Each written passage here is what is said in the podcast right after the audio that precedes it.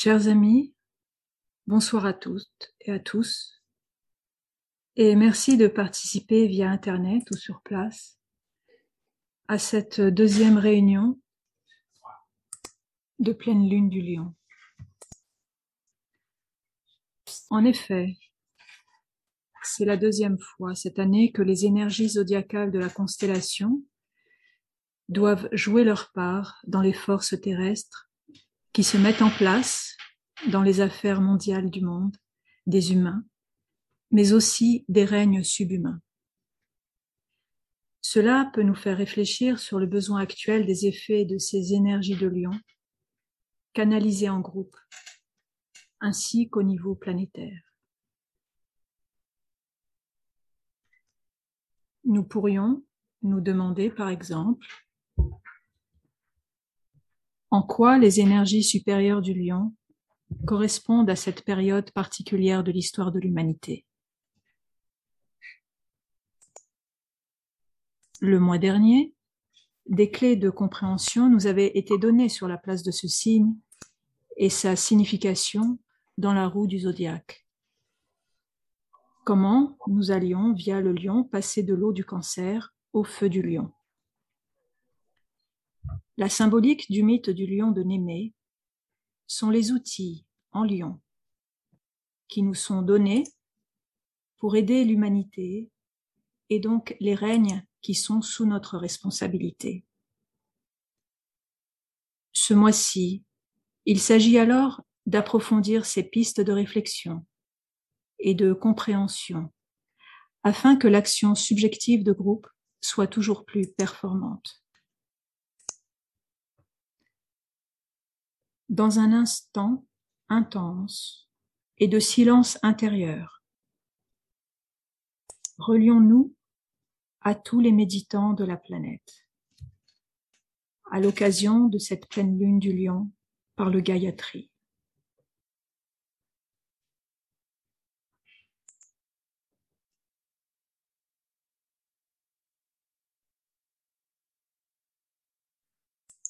Ô toi, qui soutient l'univers, de qui toute chose procède, vers qui tout s'en retourne. Dévoile-nous la face du vrai soleil spirituel, caché par un disque de lumière dorée, afin de connaître la vérité et accomplir tout notre devoir alors que nous cheminons vers tes pieds sacrés.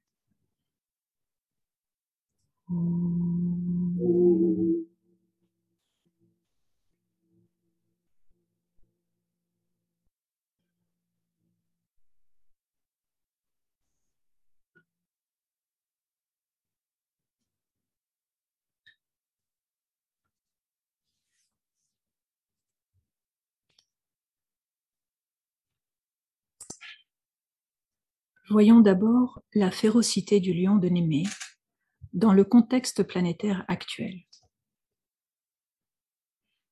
Cherchons à comprendre intérieurement le mythe du lion de Némée, si riche en significations inépuisables, comme ceux des autres signes, au regard des besoins de la planète. Déjà, au Moyen Âge, le lion est caractérisé par sa férocité, et les troubles psychologiques qu'il peut engendrer. Ibn Sina, Avicenne, philosophe perse du Xe siècle, fait intervenir dans son récit de Hay ibn Yarzan un sage qui guide une âme humaine sur la voie spirituelle. Il présente un trait psychologique à l'image du lion qu'il faut apprendre à identifier afin de pouvoir le maîtriser. Ibn Sina dit, c'est un grand violent. Quand le soulève la colère, aucun avis ne peut le dompter. C'est comme un feu prenant à du bois mort comme un torrent dévalant d'une hauteur, comme un chameau ivre, comme une lionne dont on a tué le lionceau. Il s'agit là de la faculté irascible. L'être humain est une puissance qui, chaque fois que l'homme voit ou entend quelque chose contredisant son désir, fait bouillir le sang de son cœur. Lorsque cette puissance déchaîne sa violence, il est inutile de lui prodiguer des conseils. Fin de citation. L'irritabilité est bien une faculté proche de la nature animale. Dans son sens symbolique, le lion correspond à l'instinct animal de l'homme.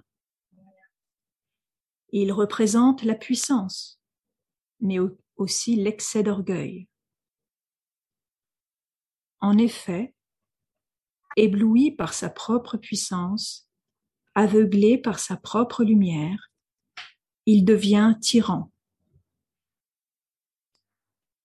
En remontant à l'Antiquité, Platon compare l'irascible au lion, une bête sauvage et indomptable. Cette faculté nuisible fait donc obstacle au discernement de l'âme humaine.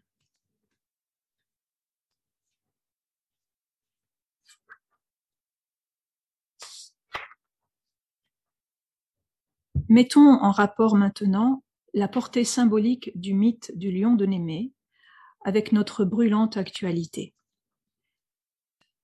Le lion de Némée correspond au monde ardent, de feu, au petit soi de l'humanité, qui traverse une crise planétaire, et toute crise, rappelons-le, est une opportunité spirituelle. Ce lion de l'humanité semble être aux prises avec les peurs d'une crise sanitaire difficilement contrôlable. Tels les habitants de la contrée de Némée, les résidents de la planète se sont d'abord terrés dans leurs habitations lors du premier confinement mondial de 2020. À ce titre, écoutons ce que dit l'instructeur dans un contexte similaire à Hercule, le disciple mondial, qui peut correspondre au nouveau groupe des serviteurs du monde. Va, cherche le lion qui ravage le pays, au-delà de la cinquième porte. Les habitants de cette contrée dévastée vivent silencieusement derrière les portes verrouillées. Ils ne se hasardent pas à sortir pour travailler ni pour cultiver leurs terres. Du nord au sud et de l'est à l'ouest, le lion rôde, et rôdant, il s'empare de tout ce qu'il rencontre sur son chemin. Son, horrible rugissement s'entend toute la nuit, et tous tremblent derrière leurs portes closes. Que feras-tu, ô Hercule? Que feras-tu? Où sont tes armes et ta puissante protection? Hercule pourchasse donc le lion de Némée, lequel attaque les habitants de la contrée. Mais la bête féroce fuit Hercule et il n'est pas agressif envers lui. En fait, Hercule, ou l'aspirant disciple mondial, le nouveau groupe des serviteurs du monde, a affaire à son petit soi, le lion de Némée, qui correspond à l'humanité en situation de besoin spirituel, laquelle aspire à se dégager de ses troubles. Nous, actuels habitants de la planète, nous sommes terrés, cloîtrés par la force des choses. Dans notre monde actuel, la plupart se retranchent dans leur peur des ravages causé par le lion sauvage de notre 21e siècle, qui fait entendre son rugissement sur toute la planète.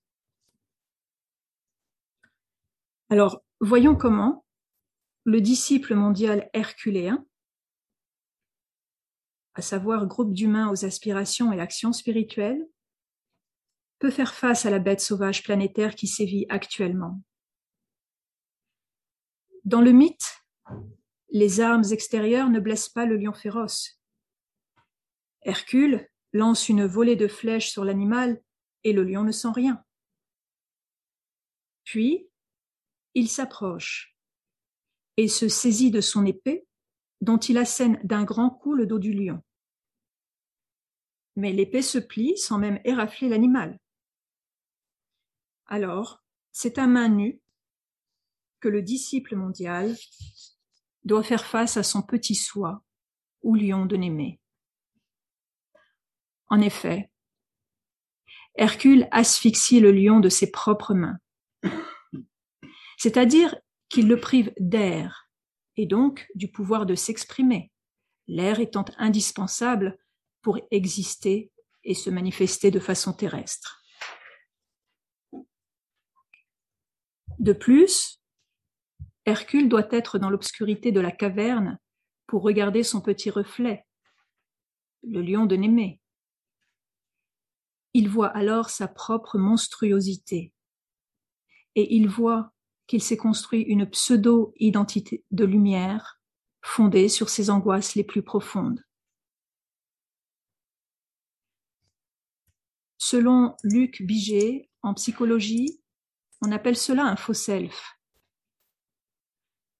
Nous pourrions même rapprocher ce terme du mot révélateur selfie, qui indique le fait de gonfler d'air sa propre personnalité.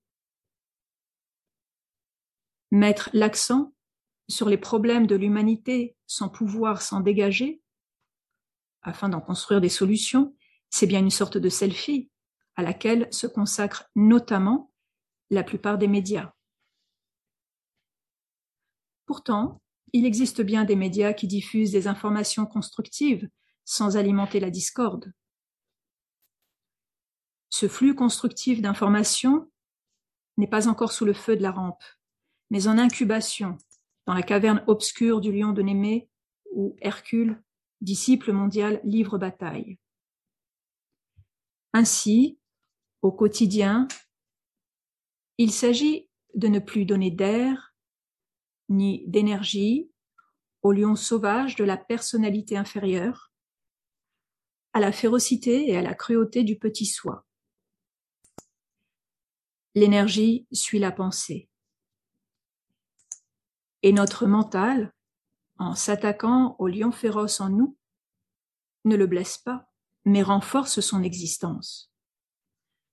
Par exemple, le mental analytique de l'humanité nourrit le lion de l'anémie planétaire, en alimentant les peurs des humains craignant d'être contaminés par le virus de la Covid-19. Certes, nous n'encourageons pas ici l'insouciance et l'irresponsabilité face aux problèmes actuels et cruciaux de l'humanité et des règnes subhumains qui en subissent les conséquences. Mais la sagesse, puis la divine indifférence d'Hercule, victorieux, peut être un modèle à suivre. Le tibétain rappelle que nous sommes à un degré d'intense développement mental. Il fait un parallèle entre la caverne du lion et l'intérieur de notre cerveau. Il y a dans la tête une petite caverne, une petite structure osseuse qui protège, la glande pituitaire. Le corps pituitaire a une double configuration.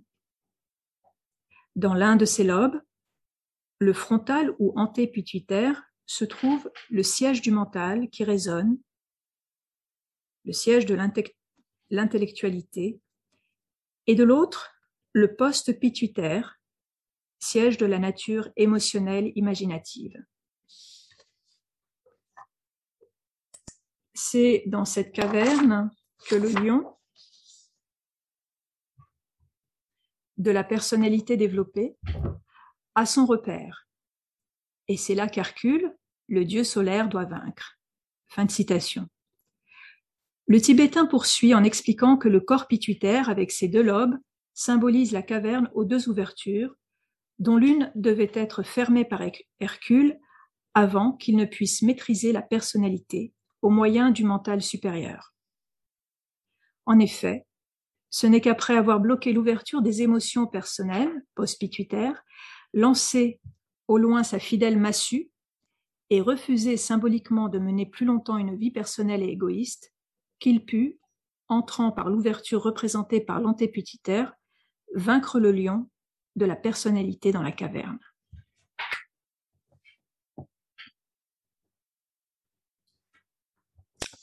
Donc, comme Hercule, faisons peau neuve.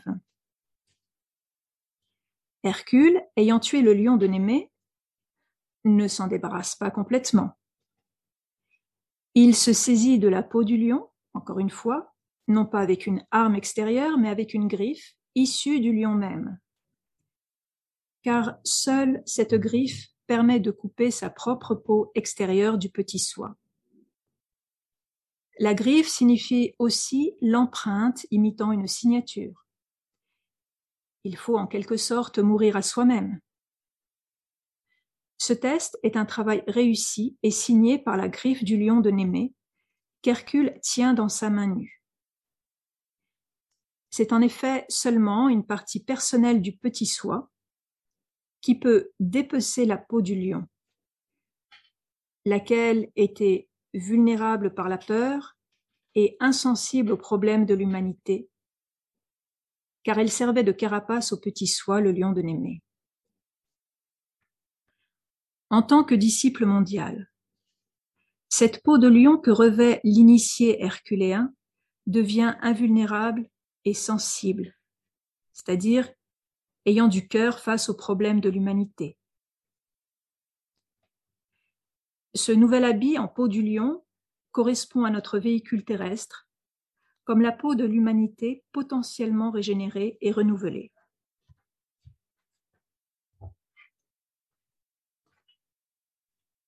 Comme Hercule ayant vaincu le lion de Némée, étouffons à main nue la bête sauvage qui instaure des peurs et de la séparativité à échelle planétaire. Pour ce faire, revêtons la peau morte du lion grâce aux résidus de notre petit soi, symbolisé par notre propre griffe. L'aspirant mondial que nous sommes doit regarder son petit soi, c'est-à-dire l'humanité divisée car apeurée, dans la caverne intérieure de sa conscience planétaire. Il ne s'agit pas pour le nouveau groupe des serviteurs du monde de s'emparer d'armes extérieures qui n'ont pas d'effet sur le lion de Némée planétaire.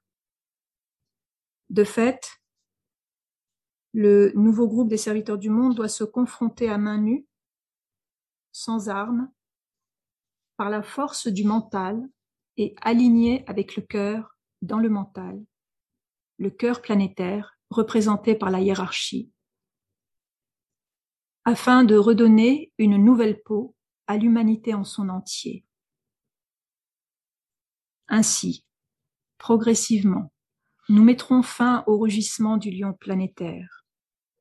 Soyons aimants et pleins de l'amour sagesse du nouvel Hercule. Face à cette situation trouble que nous traversons, faisons peau neuve.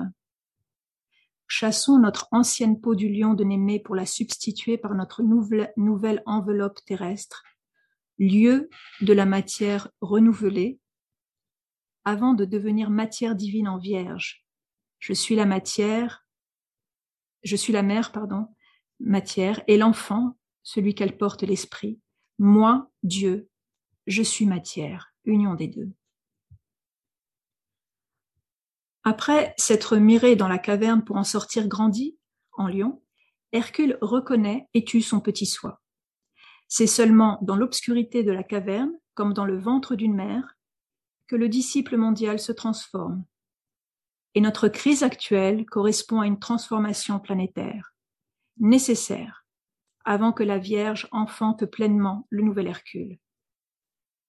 Mais avant, le lion supérieur en la personne d'Hercule, que chacun et chacune est intérieurement et potentiellement, doit arriver à une parfaite connaissance de lui-même. Je, l'âme, suis cela, Dieu, et cela, Dieu, c'est moi, matière. Nous pouvons méditer ensemble.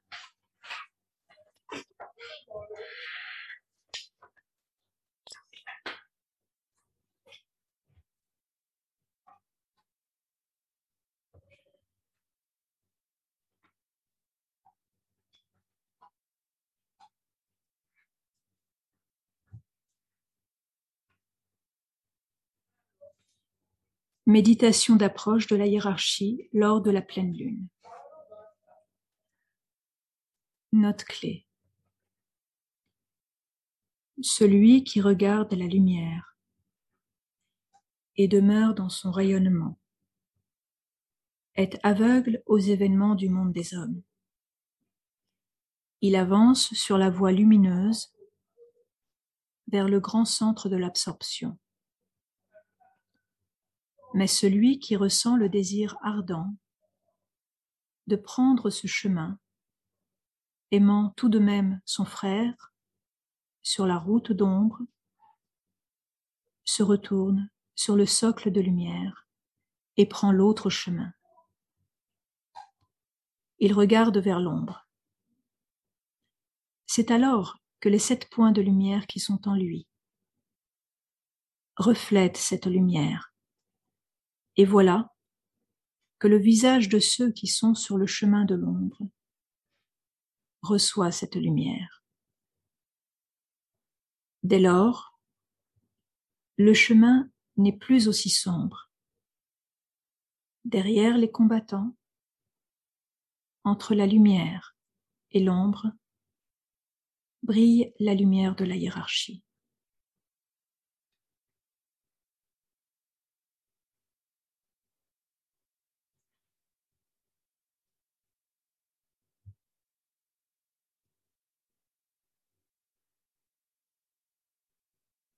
Méditation, laissez pénétrer la lumière.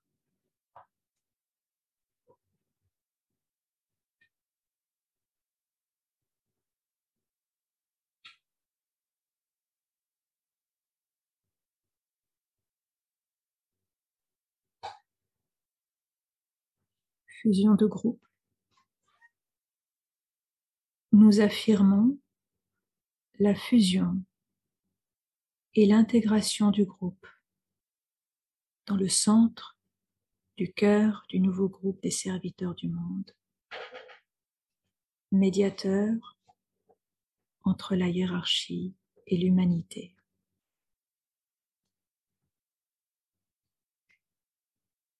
Je suis un avec mes frères de groupe et tout ce que j'ai leur appartient. Puisse l'amour qui est dans mon âme se déverser sur eux. Puisse la force qui est en moi les élever et les aider. Puisse les pensées créées par mon âme les atteindre et les encourager.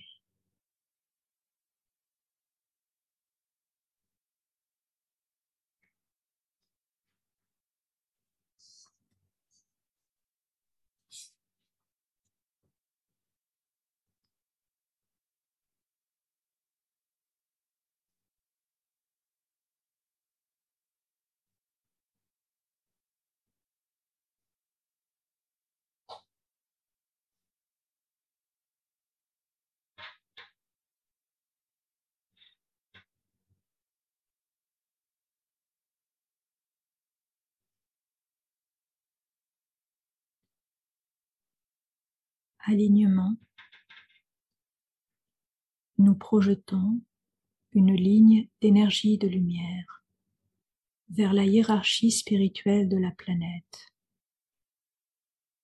le cœur planétaire, le grand ashram de Sanat Kumara et vers le Christ qui se trouve au cœur de la hiérarchie.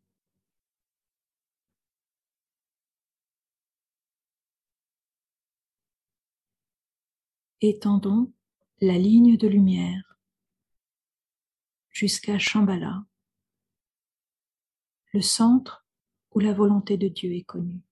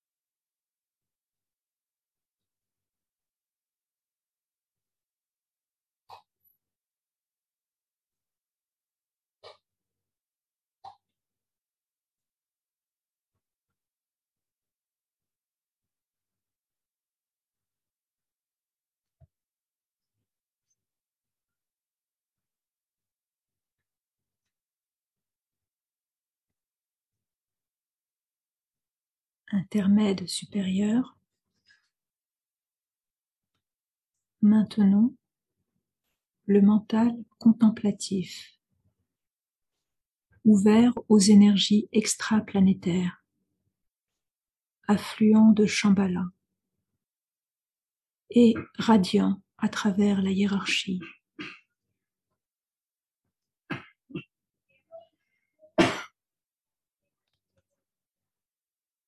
En utilisant l'imagination créatrice,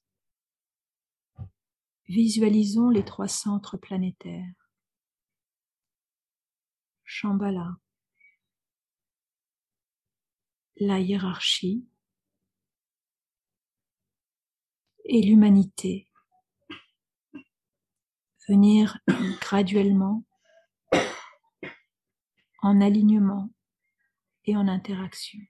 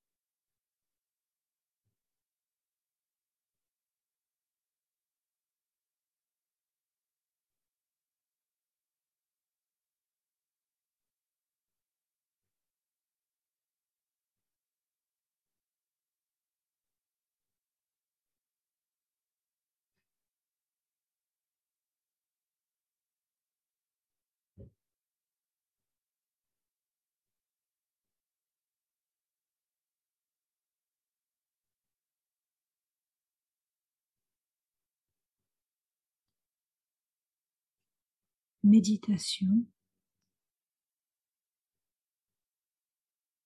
réfléchissons sur la pensée semence correspondant à la note clé du signe du mois. Je suis cela et cela c'est moi.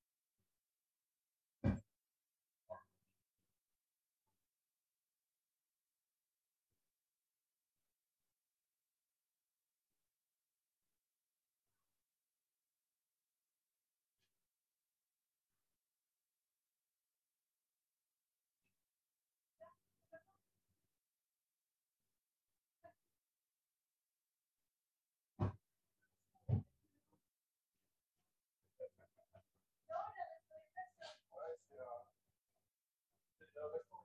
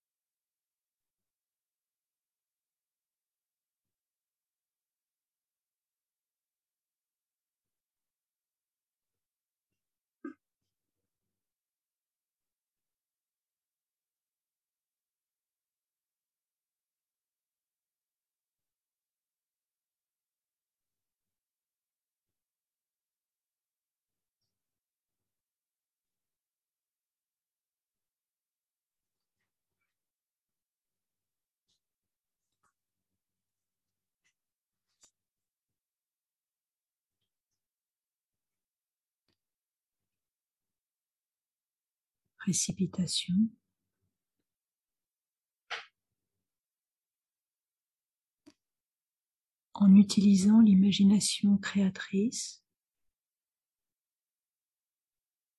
visualisons les énergies de lumière, d'amour et de volonté du bien qui se répandent sur toute la surface de la planète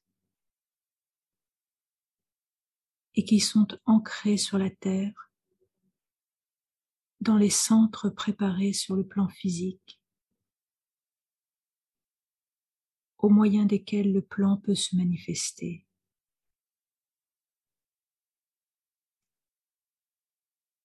Utilisons pour ce faire la progression sextuple de l'amour divin en suivant la précipitation d'énergie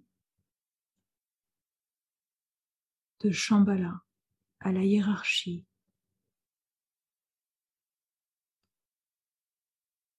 Au Christ,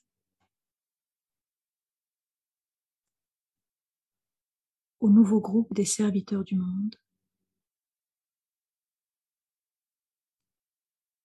et aux femmes et hommes de bonne volonté partout dans le monde, jusqu'au centre physique de distribution.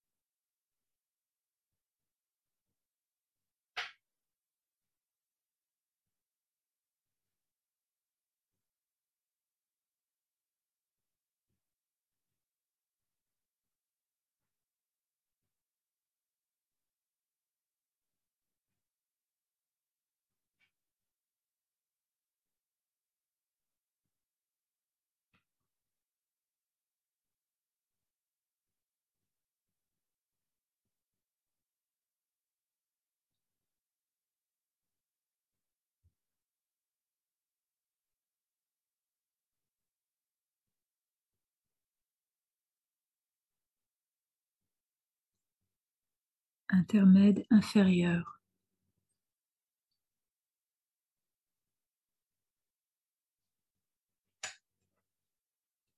Recentrons la conscience en tant que groupe dans la périphérie du grand ashram.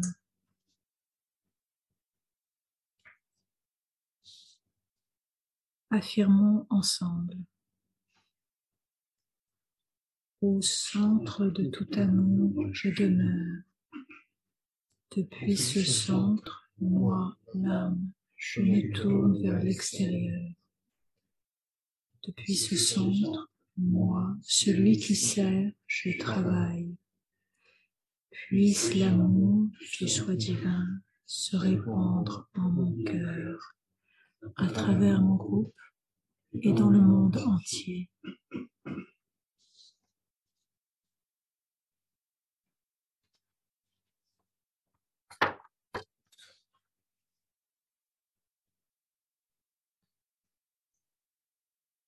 Visualisons l'influx spirituel affluent,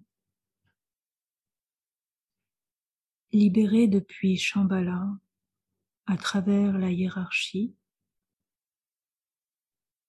et pénétrant l'humanité par le canal préparé.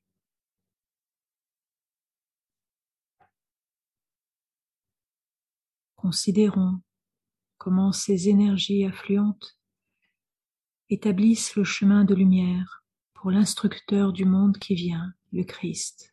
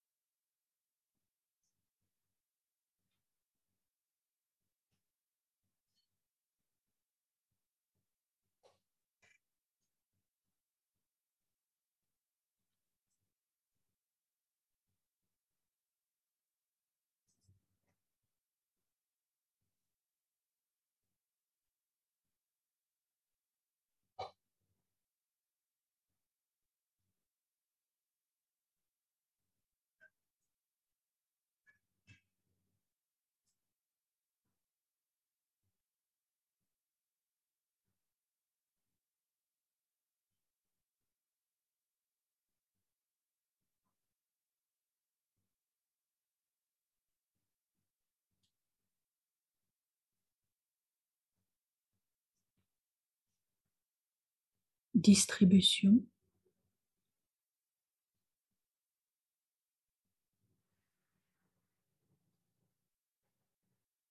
au moment où nous prononçons la grande invocation.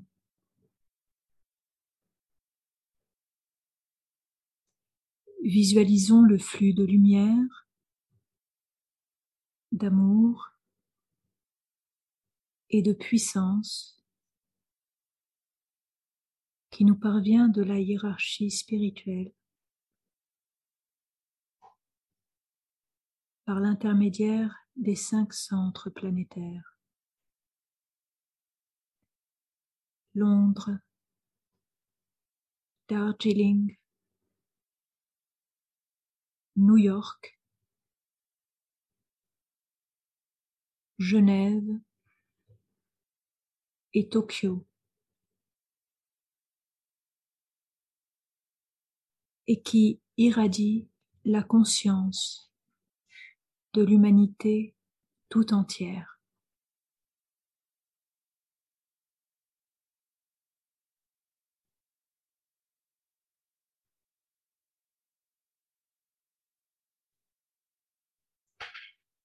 La grande invocation du point de lumière dans la pensée de Dieu, que la lumière afflue dans la pensée des hommes, que la lumière descende sur la terre, du point d'amour dans le cœur de Dieu, que l'amour afflue dans le cœur des hommes, puisse le Christ revenir sur terre, du centre où la volonté de Dieu est connue, que le dessein guide le faible vouloir des hommes, le dessein que les maîtres connaissent et servent,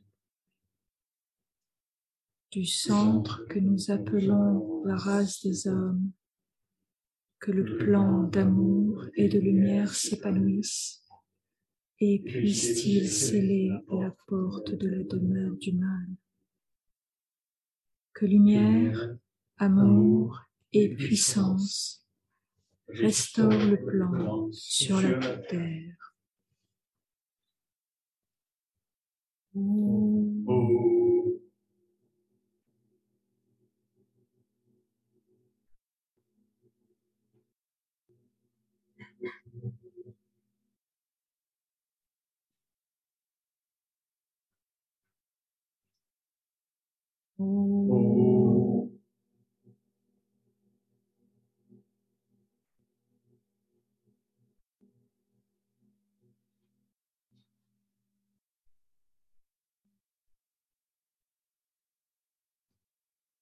Mm-hmm.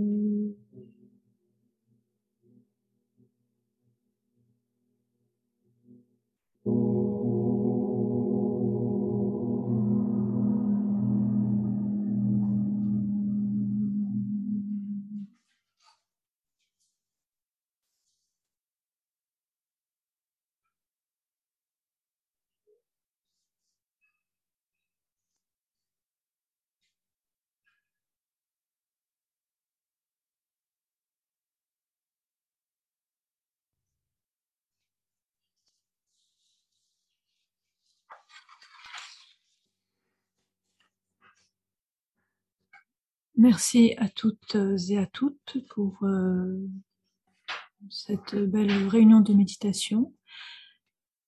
La prochaine réunion de méditation de pleine lune sera dans le signe de la Vierge.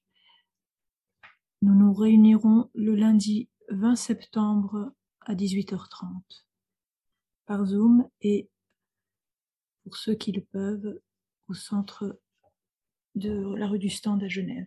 Merci.